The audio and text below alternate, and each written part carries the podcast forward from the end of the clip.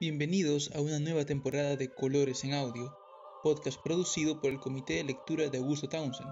Soy Mauricio Zamudio y hoy, junto a Luis Villacorta, continuaremos nuestra serie sobre el barroco, hablando de Gian Lorenzo Bernini, centrándonos en lo que ocurre principalmente en Italia entre 1598 y 1680, años de nacimiento y muerte de este gran artista. Como ya mencionamos en episodios anteriores, Europa se encontraba lidiando con las consecuencias de la Reforma y las guerras de religión. Sin embargo, aunque Italia se mantendría católica, escapando así a la disputa entre el protestantismo y la Iglesia de Roma, sí sufriría varios reveses políticos. La región había estado sumida en guerra desde 1494, cuando Carlos VIII de Francia invadió Nápoles aduciendo el derecho ancestral de la corona francesa sobre este reino que ocupaba la parte sur de la península itálica. Sin embargo, 65 años más tarde, en 1559, Enrique II de Francia se vería obligado a firmar el Tratado de Cateau-Cambrésis, en donde prácticamente renunciaba a las pretensiones francesas sobre Italia. El ganador de este tratado fue Felipe II de España, quien se adjudicó a él y a la familia Habsburgo, de manera directa o indirecta, grandes porciones de la península. Mientras tanto, otras familias italianas conservaban sus dominios. Los Medici gobernaban Toscana, los Farnese Parma, los Este Módena y la Casa de Saboya el Piemonte, muchos de ellos con la venia de los Habsburgo. Los Medici, por ejemplo, habían recuperado Florencia en 1512 con la ayuda del Papa Julio II y las tropas españolas de Fernando de Aragón.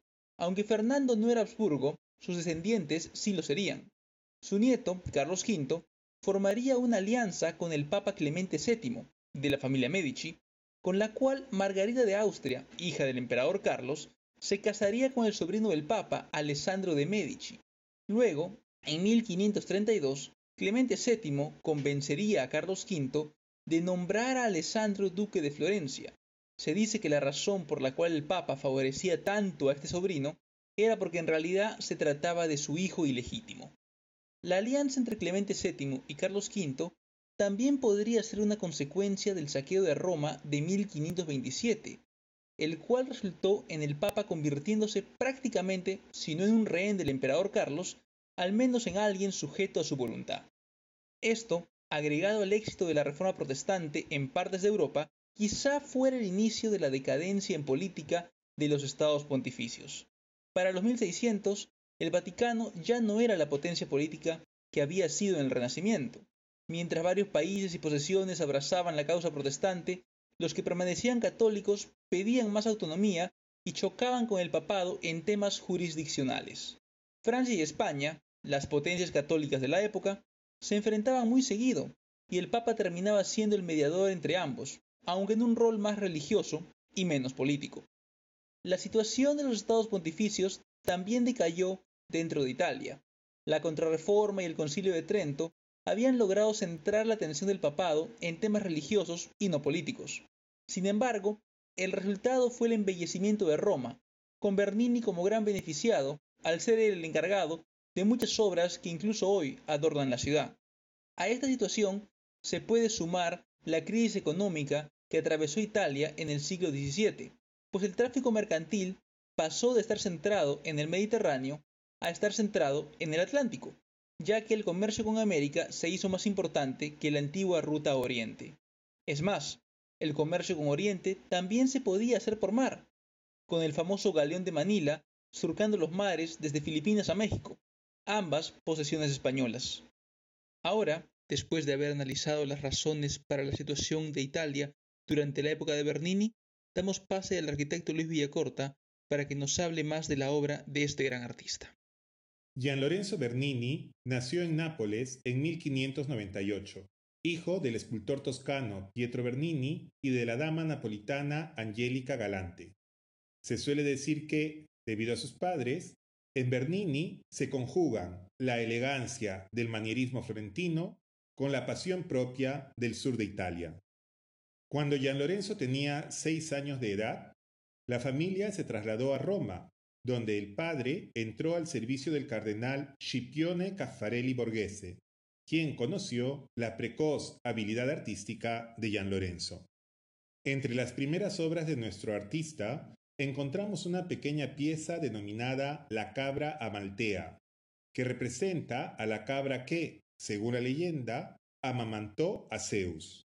En ella se intuyen ya algunos de los rasgos que serán típicos en la obra de Bernini, como el movimiento, el gusto por la línea curva y los contrastes.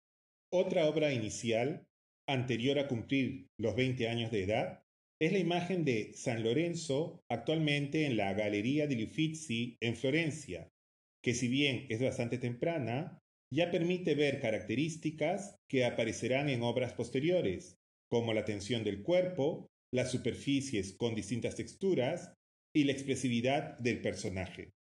Entre 1618 y 1625 aproximadamente, Bernini realizó cuatro conjuntos escultóricos de tamaño natural en cargo del cardenal Borghese, los que le permitirán dar a conocer su maestría en el medio artístico romano.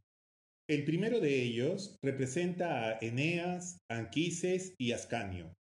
En esta obra, un joven Eneas lleva en hombros a su padre Anquises, quien sostiene en sus manos los penates, imágenes de los dioses familiares, mientras que tras ellos está Ascanio, quien lleva el fuego sagrado.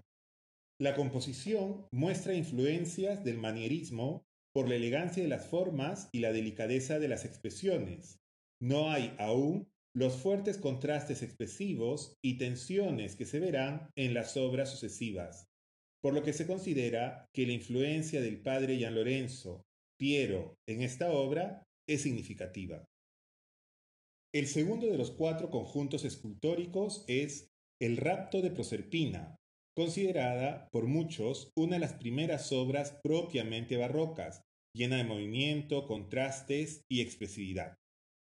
En esta escultura se ve a Plutón, Hades en la mitología griega, raptando a Proserpina, Perséfone en la mitología griega. Mientras la joven lucha por escapar de los brazos de Plutón, éste la sujeta fuertemente y la aferra contra sí. El contraste entre ambas figuras es notable. Él, parado firmemente, retiene a su víctima, quien, sostenida en el aire, trata por todos los medios de liberarse.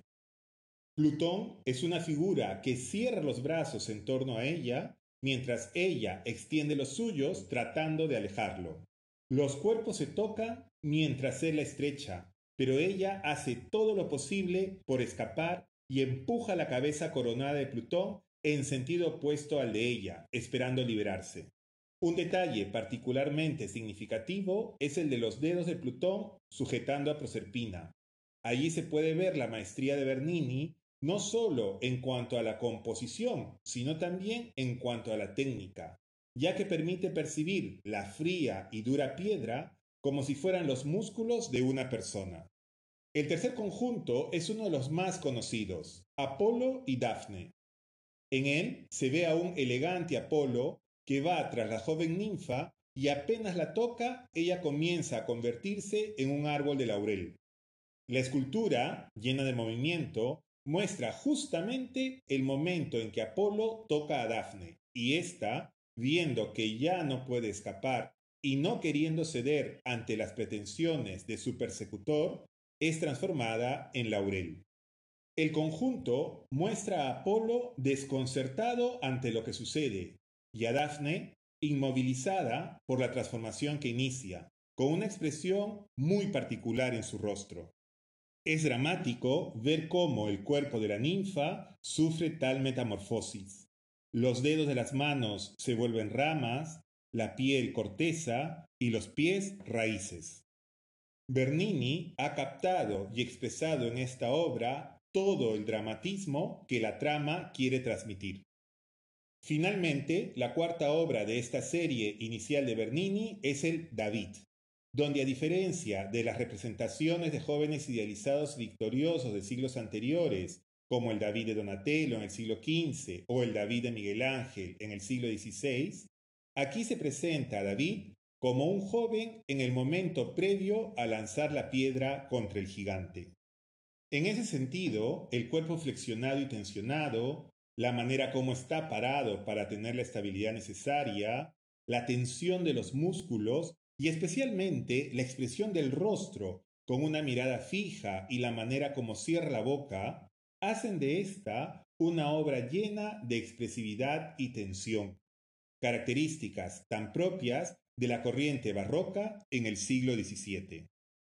Estas cuatro obras, realizadas aproximadamente entre 1618 y 1625, y que se encuentran actualmente en la Galería Borghese en Roma, abrieron al joven Bernini el camino para una próspera producción, no solo escultórica, sino también arquitectónica y artística en general. Muchas de sus siguientes obras escultóricas se entrecruzan con la arquitectura, como el Baldaquino de San Pedro o la Cátedra de San Pedro, ambos para la nueva Basílica de San Pedro en Roma. Sin embargo, continuará produciendo obras propiamente escultóricas a lo largo de toda su vida, entre ellas numerosos bustos de personajes de la época, monumentos funerarios o temas alegóricos. Sin embargo, quizás el conjunto escultórico más famoso de Bernini sea el Éxtasis de Santa Teresa, de mediados del siglo XVII, en la capilla Cornaro, en la iglesia de Santa María de la Victoria en Roma, que tendrá gran influencia en la escultura barroca de los años sucesivos. Eso es todo por hoy amigos. Muchas gracias por acompañarnos y será hasta una próxima edición de Colores en Audio. Hasta entonces.